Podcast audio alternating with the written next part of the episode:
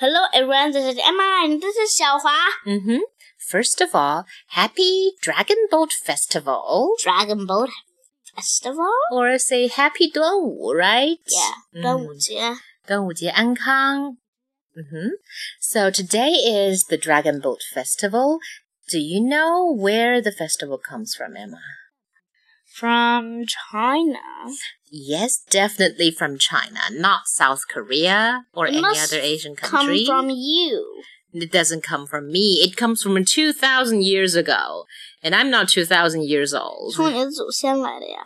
Of course, it's from our ancestors. Yes. Okay. I thought our ancestors are the dragons.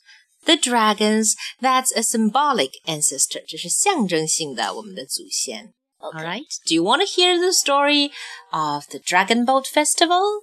Of course I do. Okay. All right. It's pretty simple. 这个故事呢，关于端午节起源的故事是跟屈原有关的。So 屈原 is actually a poet and also an official in ancient China. A poem? A poet. 诗人, all right? 还是一名官员. He lived in the kingdom of Chu during the Warring States period. Oh, 战国时期. Okay, okay. And uh, he wanted his king to defend against the powerful Qin kingdom who was about to devour Chu. But the king of Chu was not very wise and did not listen to him. On the contrary, he banished him. 他就放逐了屈原. All right, he didn't kill him, he didn't imprison him, but he just drove him away from court. And so Qu Yuan was very sad, sad, sad, sad.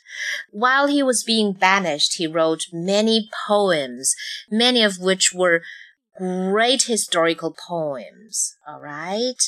他写了个有《离骚》《天问》《九歌》，还有很多很多其他的 poem and verses. You can say they're poems, you can say they're verses. But okay. in the end, he was so sad, so so so so sad, and also because at that time, uh, the kingdom of Chu was already being attacked by Qin. Okay, and they were about to lose. So Qu Yuan was desperate, and so he killed himself. Stop ah. doing that to me! Ah, sorry, he killed himself by. Do you know by what? By jumping into the water. Yes, by jumping into a river. What if he knows how to swim? Well, obviously he didn't. But what if suddenly he just learned to swim by himself? Well, that's why you choose a river to kill yourself because with the torrents, you know, so fast, you're unable to get out of there even if you know how to swim. Anyway, shall we get to the story?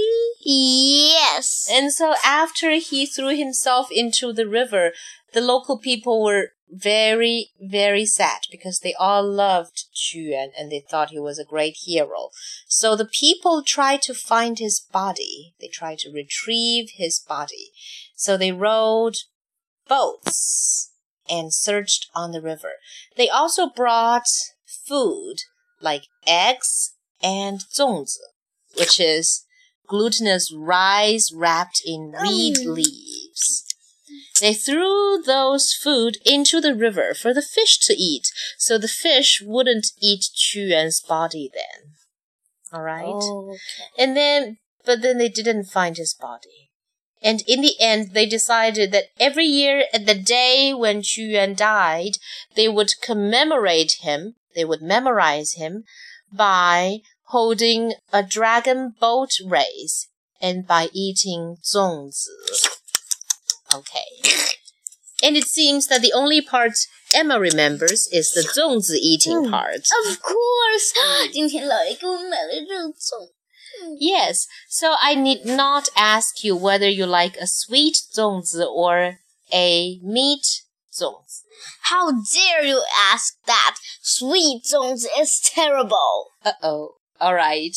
So you're a southerner, Emma, you- because you like a Sweet meat 粽子 filling. Sweet 粽子正在底下听我们的节目，伤心的哭泣。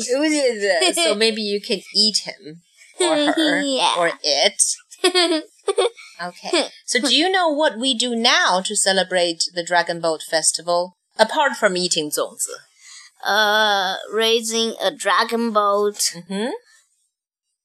And What do we also do? 好像还有人给你做了一个香囊，对不对？ oh, right. That's part of the Dragon Boat Festival too. Why? That's called a scented pouch.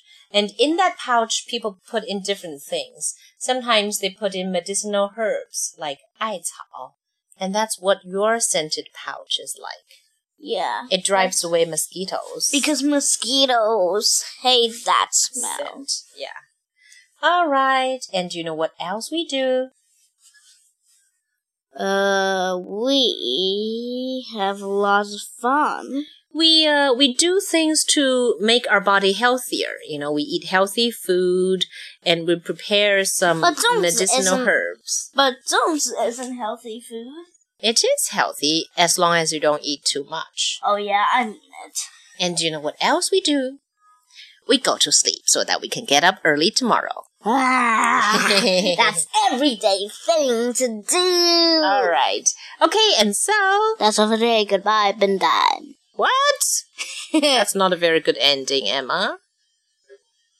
Goodbye. Goodbye.